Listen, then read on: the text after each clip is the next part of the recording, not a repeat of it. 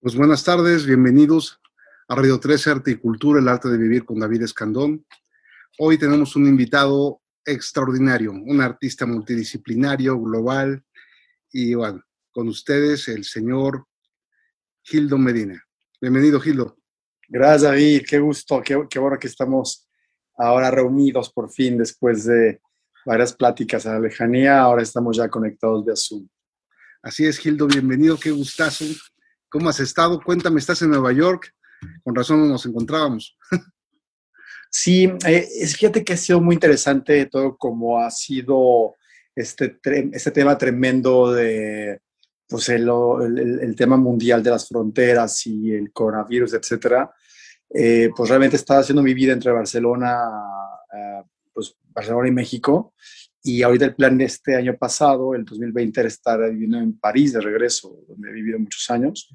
Y pues gracias a que todo esto se dio de esta manera con el tema de las fronteras, pues pude quedarme en México y disfrutar por fin desde hace muchos años que no vivía en México y como tantos meses eh, pasado creando obra. Y entonces, eh, pues me quedé y empecé a crear muchísimo, empecé a inspirarme muchísimo en México, que siempre México eh, pues ha sido como mi refugio. Pues de ahí nací y es donde siempre voy a refugiarme para volver a tomar inspiración. Y esa inspiración se dio mucho más potente. Eh, cumplí 40 años, entonces también se dio estos 40 años de, de, vida, como 25 años de carrera. Ser un cierre muy, muy bueno en mi vida. Y, este, y al final pues se dio el, todo en conjunto. Y Nueva York, em, pues al final Estados Unidos no estaba cerrado. Entonces, como siempre tengo que viajar, siempre estoy buscando inspiración en todas partes, pues dije, a ver, voy a ir a, explorar, a, estar donde ya había vivido aquí. Entonces, pues se dio este, esta, esta fórmula, ¿no? Se dio muy bien el tema de estar viviendo en Nueva York, México, lo a hacer poco a poco y ahorita pues aquí ando este, creando y pintando este, desde hace varios meses entre, igual, México, siempre es México y otra ciudad, entonces estoy ahora muy feliz creando por aquí. Oye, Gildo, pues empezamos por el principio. Cuéntanos de tu formación como artista. ¿Cómo, cómo empiezas a formarte en, el mundo del arte? Pues yo creo que la formación se da desde casa, aunque no cuento con papás pintores y, y, lo digo no es porque un papá pintor tenga que formar hijos pintores, pero de alguna manera eh, no fue mi caso tampoco, y mis papás eh, siempre dieron la educación que creo que cualquier niño debería tener, que es una educación artística, pues profunda, ¿no? Creo que eso te ayuda como un niño a crear tu, o potencializar tu universo imaginativo. Entonces, eh, creo que todo niño en cualquier circunstancia debe tener esta formación. Entonces, así la tuve. Siempre estuve pues rodeado de, clases de pintura, eh, de piano, música, eh, sensibilización artística. Entonces, fuera de la escuela, ¿no? Entonces siempre salía y nos íbamos a, a la escuela de, de, música, ¿no? Entonces mis hermanas y yo, entonces desde ahí viene la formación. Creo que un artista se forma de muchas maneras. En el mío, en mi caso fue con esa sensibilización de también mis papás me llevaban siempre a los museos, siempre estaba en contacto con la, con la cuestión artística y mm, todo el mundo veía como un cierto talento en mí, mis profesores en la, escuela decían, pues es que tienes que, tienes que practicar a, mucho más alto nivel, más de lo que te podemos dar aquí en la escuela. Y mm, entonces, pues el colegio era como mi base, pero al final salía a, pues, a tener profesores particulares de pintura.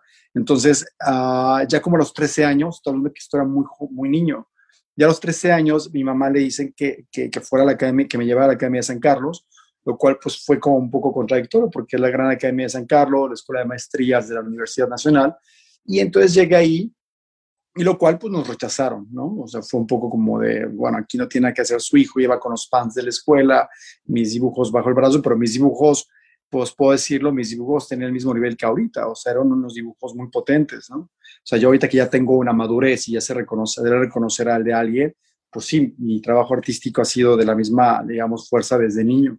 Entonces ya nos habían dicho que no, que no fuéramos, que, no era posible que estuviéramos ahí y que no, era posible que yo estuviera ahí. Y ya que nos íbamos, eh, el profesor dijo, a ver, a ver, a ver, bueno, ya que están por acá, a ver qué traes en el brazo. Abro mi carpeta de dibujo, el profesor los ve y dice, a ver, señora, perdóneme, pero me encantaría que su hijo estuviera en mis talleres. Y así fue, entonces fueron cuatro años, de, fueron cuatro años ya de una formación visual muy estricta, de muy alto nivel, está practicando, eh, educando al ojo, cuestionándolo, comparándolo con todos los compañeros, intercambiando, habiendo esta cuestión pues, de estimulación artística también intelectual. Y pues ya, y después yo entro al Ibero a los 17 años y ya mi, el director de la, de la, del área de dibujo del Ibero, de diseño, pues era mi compañero de clase ya en San Carlos, o sea, Paco Meseguer, eh, que dirigía ya el área de dibujo en, en, en, la Ibero, pues estábamos, llevamos cuatro años de compañeros de clase, ¿no? Él estando sus... Es increíble. sí, sí, entonces fue una, yo creo que no, no, hay, no hay carrera ideal, a mí me tocó así. Entonces, digo, a mí me encanta mi, historia porque es muy bonita, porque siempre ha sido de la misma manera, siempre ha sido a base de la confianza. O sea, de pronto siempre se, me han abierto las puertas a, a un lápiz, ¿no? Y, eh, hablo, de todas las puertas, son, pues, creo que todas. Entonces, de palacios en Europa, este, ser invitado diplomático, exponer en recintos, o sea, todo ha sido a través de un lápiz y romper barreras culturales de edad. Me ha tocado estar en Irán, eh, como invitado cultural y a la mitad de la nada y, a través de mi lápiz ver que personas se acercan a mí sin hablar yo farsi y de pronto empezamos a convivir a través del dibujo. Entonces el dibujo ha logrado que he podido romper barreras tremendas, ¿no? Bueno, la pintura y el arte en general. Hay quien cree que, que el dibujo sea tu idioma, es una cosa muy interesante. Sí, sí lo es. Oye, hay bueno, ¿cuándo empieza tu carrera ya a, potencializarse? ¿Es en México? ¿Es en Francia? ¿Cómo, ¿Cómo es que nace ya esta parte de internacionalización y de, de Gildo Artista?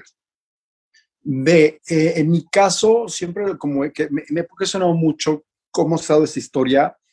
Yo creo que a mí no me ha tocado el caso donde soy el mexicano, que no, que no ha podido tener las oportunidades, entonces ha tenido que salir. Yo he tenido tiempos difíciles, ¿no? Por ejemplo, en la Ibero, y me, eso lo he dicho en conferencias, en la propia Ibero, o sea, la propia Ibero me ha alentado a decirlo, pues de pronto a, alguien le pasa, o sea, le caí mal a alguien, al director de la carrera, y dijo, esto lo vamos a, a destrozar, y así fue. Entonces, es muy gracioso que ahorita está aquí en Nueva York, eh, en una librería muy importante, estaba viendo tres libros de Taschen, en los cuales aparezco ahí, ¿no? Como los mejores eh, dibujantes del planeta. Y el Ibero, estoy reprobando en dibujo e ilustración. Entonces, obviamente hoy hacemos un cálculo muy básico de 2 más 2, pues creo que había un poco de, rollo muy personal, ¿no? Entonces, ahora que regreso, ahora que regreso al Ibero con, con nueva sangre, con nueva gente ahí, pues vamos, este, me dicen, pues así fue, ni modo, pero agradecele a este director de carrera que te quiero sabotear, por, ahí voy a tu pregunta, porque gracias a que me sabotea y empiezo a estar reprobado en una materia, en otra materia, otra vez en dibujo, en diseño. O sea, yo diseñé un refresco en México que se llama Boost, que es muy famoso desde hace 20 años, y yo lo diseñé y me reprueban en empaque. Entonces, muchas cosas ya eran burla, o sea, tienes un, un refresco súper exitoso, a un dibujante apasionado con, con, un ojo tremendo y me reproban. ¿Por qué te respondo con esto? Porque de pronto dije, no puedo hacer esto, y entonces me voy a Italia a estudiar Bellas Artes, ya a los 21 años, ya tenía 18, 19, 18, 19 20, 4 años, como ya, ya tendré que ir como octavo semestre en la Ibero, y entonces me voy a estudiar como un break, me voy a estudiar Bellas Artes a Italia. Entonces pasó lo opuesto. Si de, de ahí nos queremos agarrar para que pronto en México eh, me cerraban las puertas y me iba al extranjero para esa historia de éxito, podemos contarla así, pero fue, fue, un, fue, un, tropezón que me llevó a lo más lejos, ¿me entiendes? Entonces me voy a Italia y la directora de la carrera, de, de, la directora de la escuela donde está estudiando, de la Academia del Arte en Firenze, me ve y me dice, estás increíble, ve mi portafolio ya como diseñador, yo tenía cuatro años de, como diseñador, y entonces ya tenía varios premios, ya en ese momento tenía pues varios premios Quorum en México, son unos premios muy importantes de diseño, y tenía varios a diseños, que también son otros premios importantes, yo tenía como 12 premios en ese momento, yo tenía un portafolio importante de diseño, ya tenía clientes, ya tenía pues yo tenía algo. Entonces lo ve la, directora de la escuela y dice, este niño de 20 años no lo puedo dejar ir. Entonces me dice, oye, quiero que diseñes toda la identidad gráfica de mi escuela. Y ahí empieza mi, mi, carrera profesional internacional. O sea, no solo estudiando en Italia, sino ya creando un proyecto concreto donde aplica mi versión como artista, mi visión como director de arte, diseñador, y que ha sido el, el énfasis de mi carrera, ¿no? o sea, en una carrera multidisciplinaria que me ha permitido pues mezclar todas mis, mis, mis, mis, disciplinas. Fotografía, tomaba yo las fotos con a Hasselblad increíble, por todo Florencia. Entonces se dio ahí. O sea, ahí es donde Gildo a los 21 años, gracias, y así lo dije en Ibero la vez pasada, dije, gracias a que esta persona me reprueba, bueno, como era la cabeza, le pedí a todos los profesores que me reprobaran, pues fue increíble. O sea, es, me dijo el coordinador, el, director de la carrera en ese momento, dile gracias, porque si no tuviera que, hubiera sido Gildo, hoy que sería Gildo sin vivir 10 eh, años en París, en Italia, ahorita hizo una maestría en gestión cultural en Italia, en, en el Instituto Europeo de Design. Entonces, este, pues vamos, eh, esta parte me la, me la permite dar pues todo un, un universo de, de, de pues de, de, ¿cómo se llama? De, pues de, retos, de retos académicos, ¿no? Entonces, ha sido un poco así hay algo muy importante. Primero, siempre eh, les digo a las personas que si haces tu mejor esfuerzo, no permitas que nadie que te califique, ¿no? El que debe calificar es uno mismo. Entonces, es interesante que, que, aunque te querían reprobar, tú sabías que tu trabajo, tu trabajo era probatorio, ¿no? Y estaba bien. Sí, claro. Entonces, eh, es algo que le pasa a mucha gente. Depende demasiado de la aprobación o de la calificación de los demás. Y es algo que yo les diría a los que están iniciando una carrera en, en arte. O sea, escuchen la crítica positiva y la crítica que es para mejorar, pero el tener cuidado a quién dejas que juzgue tu trabajo o quién te puede aportar algo o simplemente te puede descalificar. Porque hay gente y con qué intención lo hacen también, ¿no? Y desde qué marco, desde, qué ámbito. Claro, y aparte esa, es, es como muy interesante el tema de como de no sé qué pasa.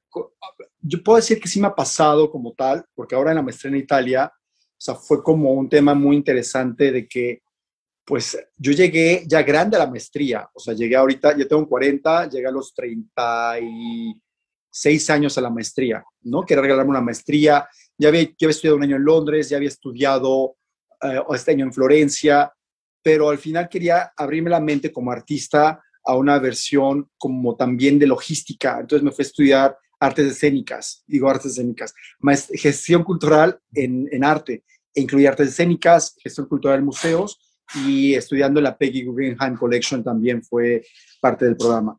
Entonces, tener un programa tan completo, pues tenía profesores de todo tipo, unos cuales me apoyaban y otros no. Entonces, sí va a haber profesores que les vas a caer mal. Yo ya venía preparado, no venía con la misma edad de los chavitos de 21 años, entonces también era un poco, pues casi tenía la edad de mis profesores. Entonces, era muchos sí, aunque la mayoría me apoyó, pero a lo que voy, si alguien está viendo que se siente un poco como en la escuela como que no comprendido, va a pasar. O sea, sí va a pasar. Sí, sí va a, haber profesores que te van a poner el pie, pero te va a pasar en la vida real. A mí, yo siento que no me ha pasado. No he tenido una, una carrera como de, de no sé, de, de, pisotones. Me ha tocado tener una carrera de, de, pues de cerradas de mano.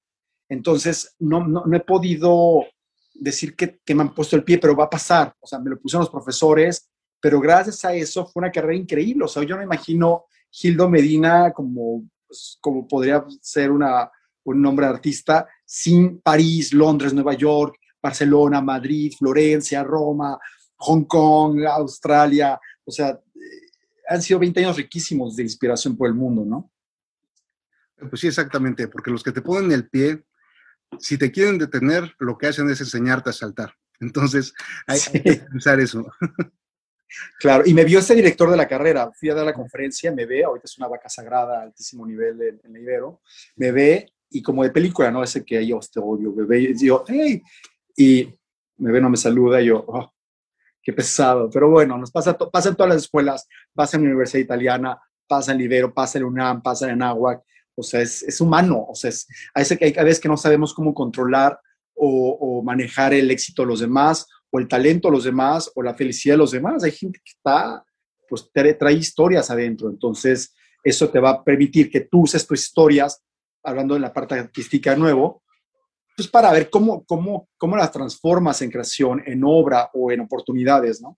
Que hoy, pues, ya que, ya que estoy ya pues más crecido, ya he pasado 20 años, sí creo que me ha dado esa posibilidad de todo lo transformar en, en oportunidades y por eso tengo esta carrera internacional, ¿no? Es que ahora que, comentabas esto, recuerdo cuando nos conocimos hace algunos años, que traía una colección de obras que estaban inspiradas en tu época en París, eh, muy de Vogue, de fashion, de, de, esta mezcla de moda con la creación artística y, con un poco de denuncia social. Y cuéntanos de esta época, cómo, cómo, ya, cómo empezó, cómo llegas a ella, porque bueno, fue, fue cuando nos conocimos algo me parece muy interesante. Sí, pues eh, yo empiezo, yo, llego a París eh, pues con un tema bastante eh, como un lienzo en blanco, porque no, porque al final pues llegué, venía, yo venía de estudiar en Londres, me fui a estudiar un año a la Central St. Martins, entonces ya tenía una, Londres siempre ha tenido una visión muy avant de las cosas, tenía una visión ya como muy, muy abierta a las, a distintas situaciones, entonces yo nunca, yo nunca soñé vivir en París, al contrario, estaba, mi, mi objetivo siempre había sido vivir en Alemania. Aunque he trabajado en Alemania, digo, pues Taschen es alemana y Taschen me publicado en cuatro libros y he trabajado mucho como artista ahí, pero no, no, nunca quedé una carrera en Alemania. Entonces mi sueño era, o sea, mi sueño a los 20 años yo era, era ir y vivir en Alemania. Entonces París se da, digo, ahora que veo que es mucho más difícil trabajar en París que en Alemania, como artista, París es una ciudad muy, muy compleja para poder estar. Quien, quien vive ahí sobrevive. Sobrevive no hablo en malas circunstancias, hablo de sobrevive porque es una ciudad muy estricta y ese es su encanto.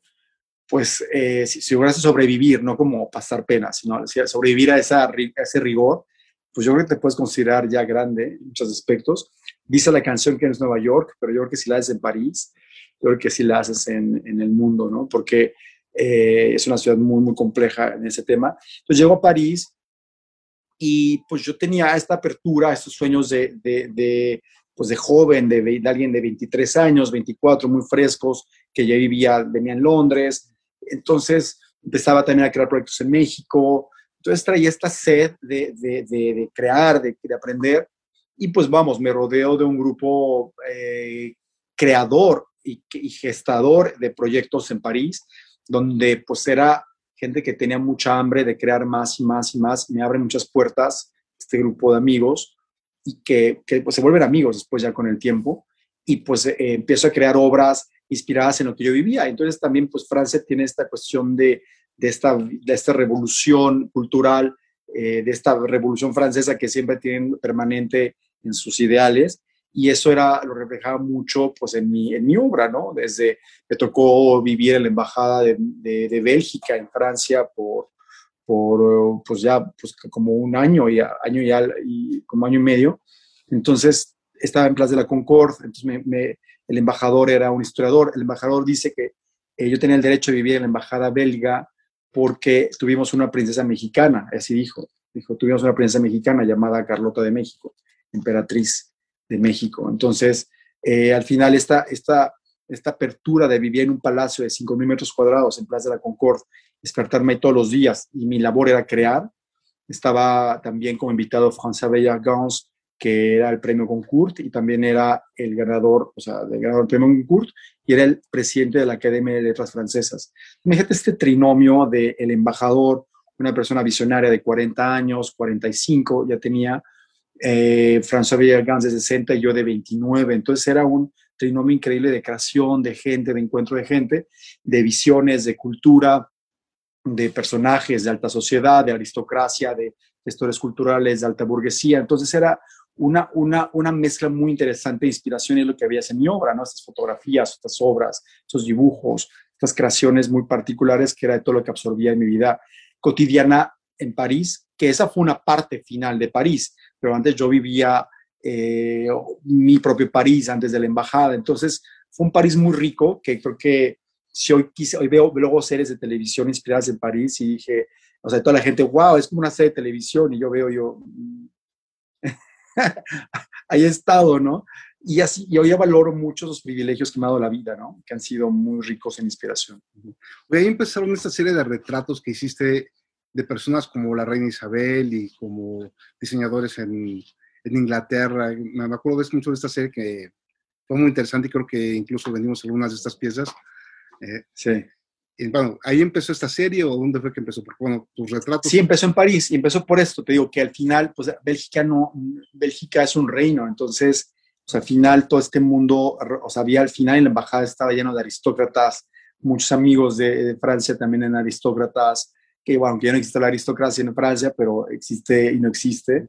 Y entonces eh, París, mi, mi, grupo se da en este grupo intelectual y de aristócratas muy interesante que empiezo a vivir su historia, ¿no? Entonces, estos, estos títulos, esta situación de, de, viejas familias, de, empiezo a hacer esta serie de retratos de familia y, y empiezo a hacer como, o sea, me empiezo a volver como un pintor de corte contemporáneo, o sea, sin quererla, sin deberla, sin temerla, empiezo a vivir en castillos de mis amigos, en la Embajada de Bélgica, del Reino de Bélgica, creo que es un palacio en Plaza de la Concord, o sea, es, una cosa espectacular, y estar viviendo esta historia, ¿no? Eh, entonces, de alguna manera sí se refleja, hoy, hoy, hoy no me imagino haciendo esa obra, ¿no? Entonces sí creo que era muy parte, una parte muy, muy, muy importante de lo que está viviendo en París en ese momento. O sea, yo me considero más como un cronista, o sea, digo, mi, mi, parte conceptual como artista siempre hay un punto de, de, paradoja, de, de, cuestionamiento, de planteamiento de la realidad,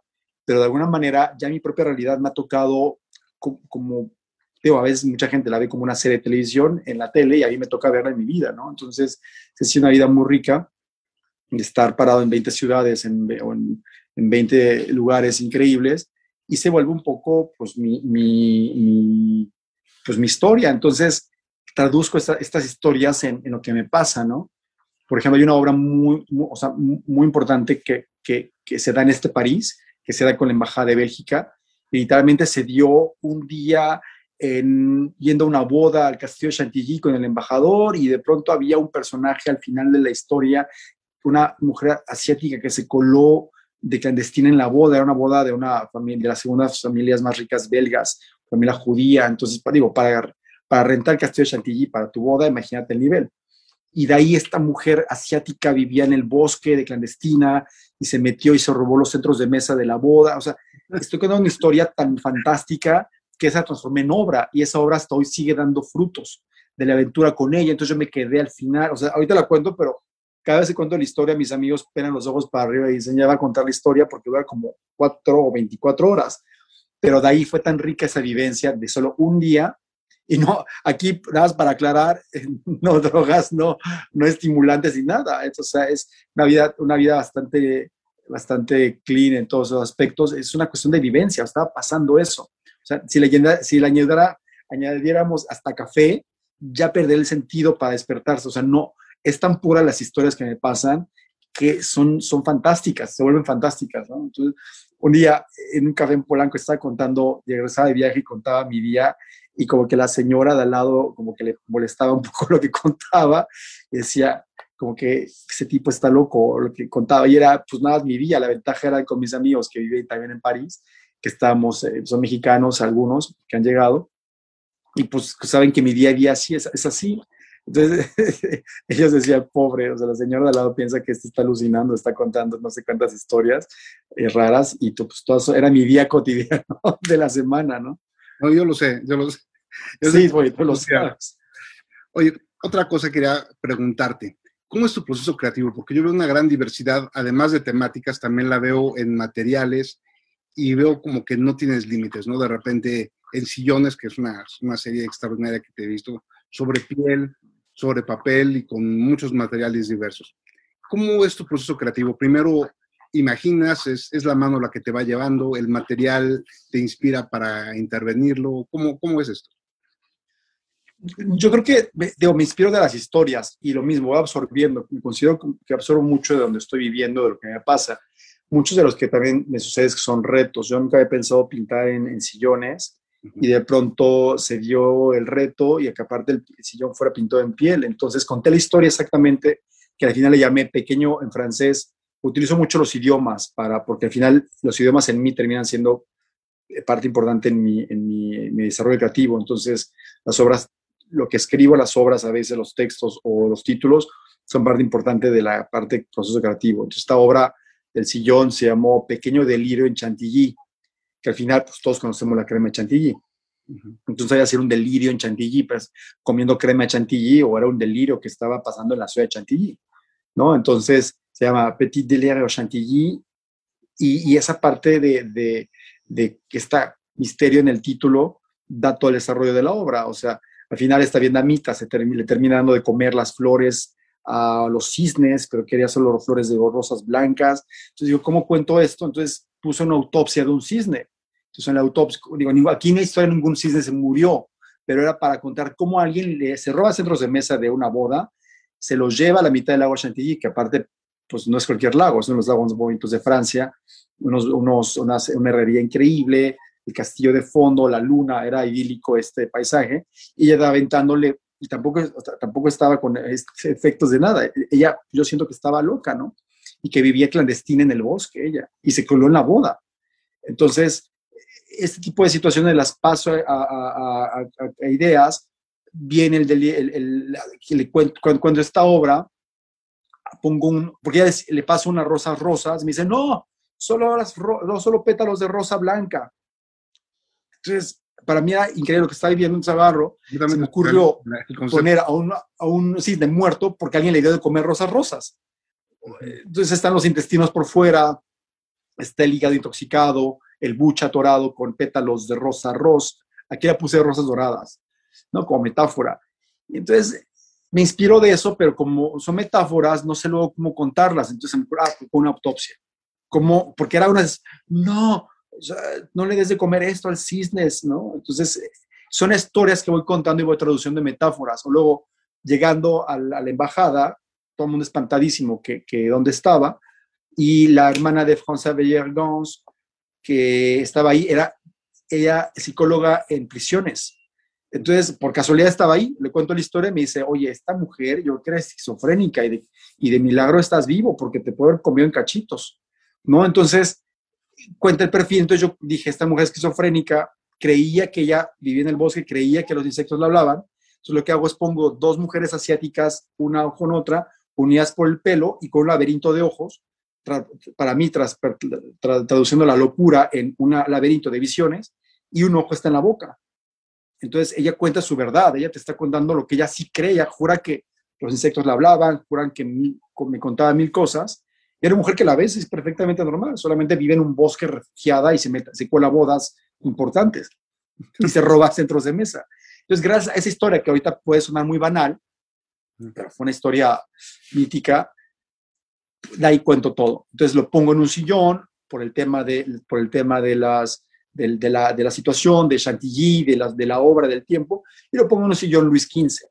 Entonces, eh, tiene que ver dónde está pasando, la incoherencia de la situación también, la incoherencia de dónde está pasando todo, ¿no? Entonces, yo voy, traduciendo lo que me va viniendo a las manos y hay cosas que se van quedando. Ahora pinto sobre piel, que es un material muy difícil de, de, lograr, y, y, he logrado mi técnica personal, donde pues estoy muy, muy contento explorando material vivo, ¿no?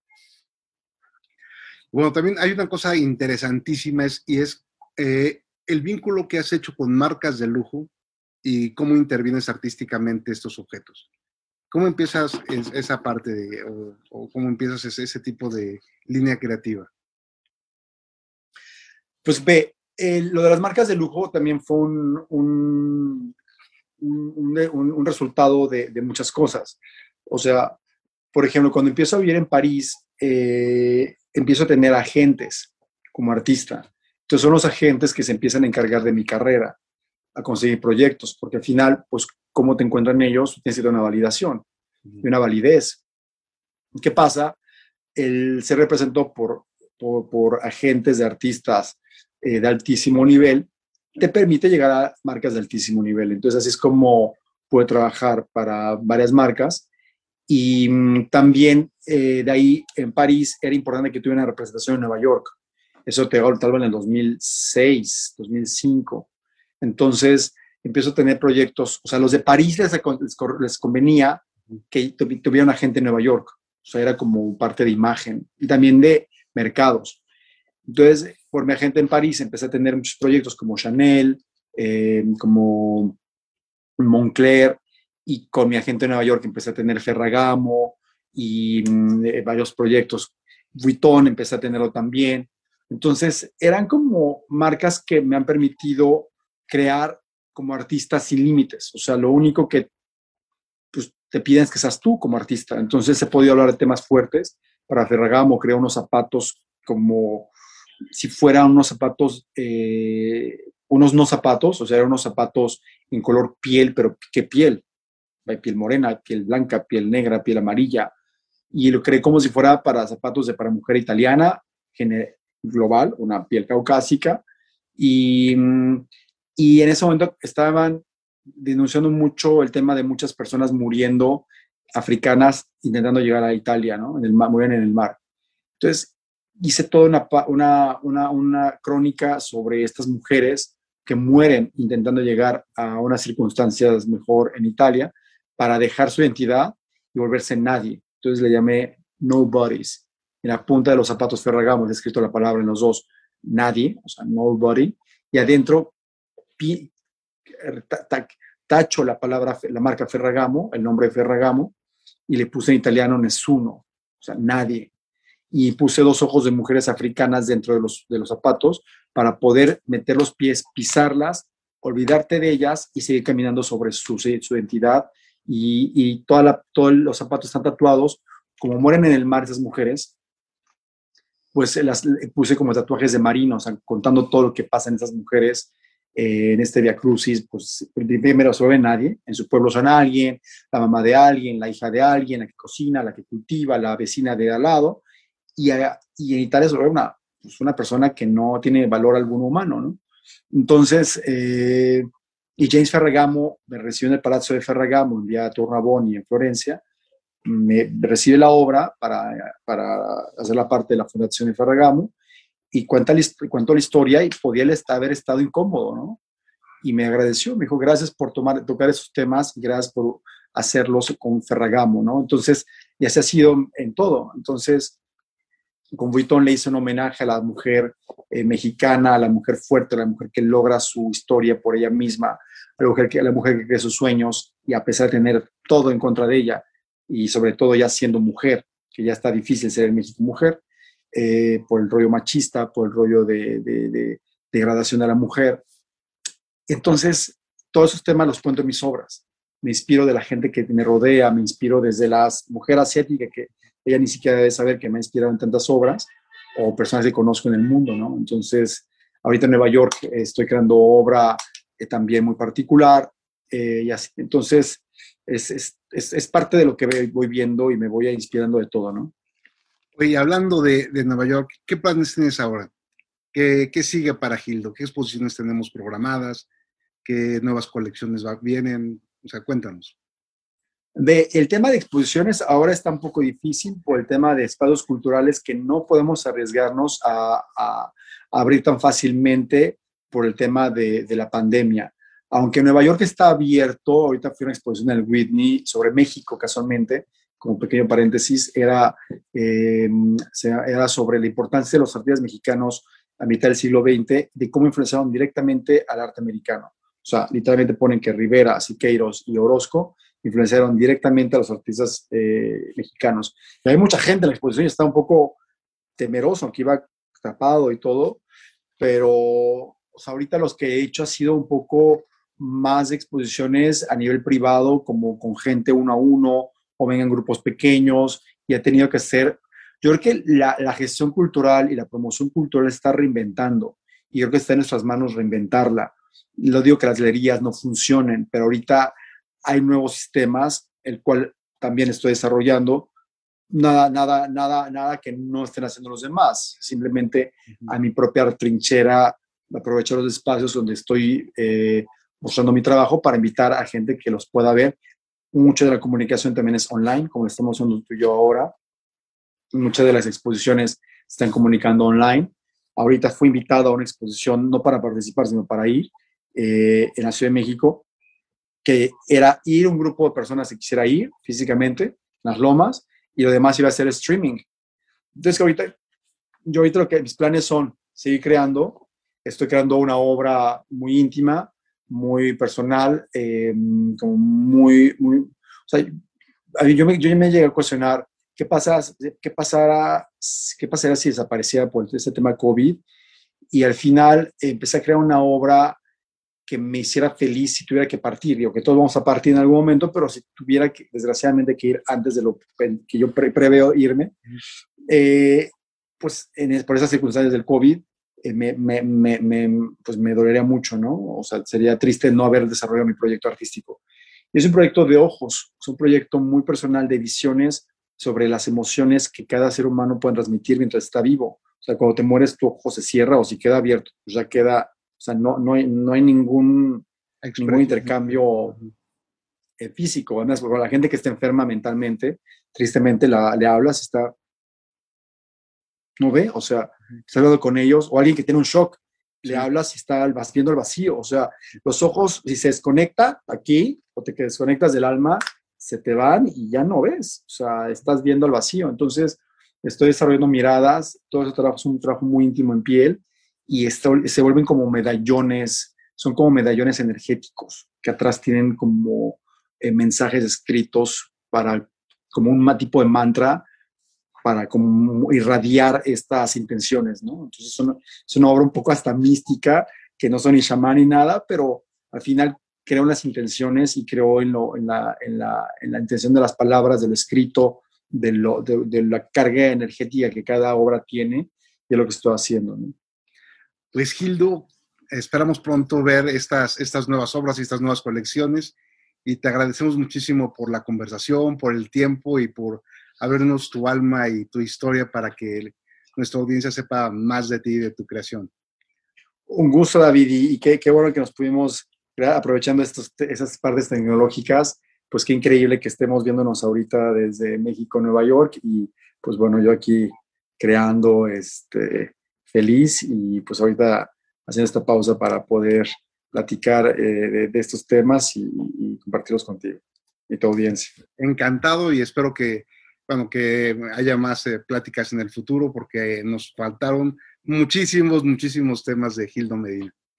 Ah, gracias, David. Pues un gusto. Cuando, cuando gustes, platicamos. Que sabes que es un gusto siempre conversar contigo. igualmente, Gildo. Y pues muchas, muchas gracias a todos en su casa. Espero verlos aquí el próximo viernes a las 6 en Radio 13 Arte y Cultura por radio13digital.com.mx, las diferentes plataformas que son Facebook, Instagram, Twitch y bueno, YouTube. Y nos estamos viendo por aquí la próxima semana. Muchas gracias a todos y hasta pronto.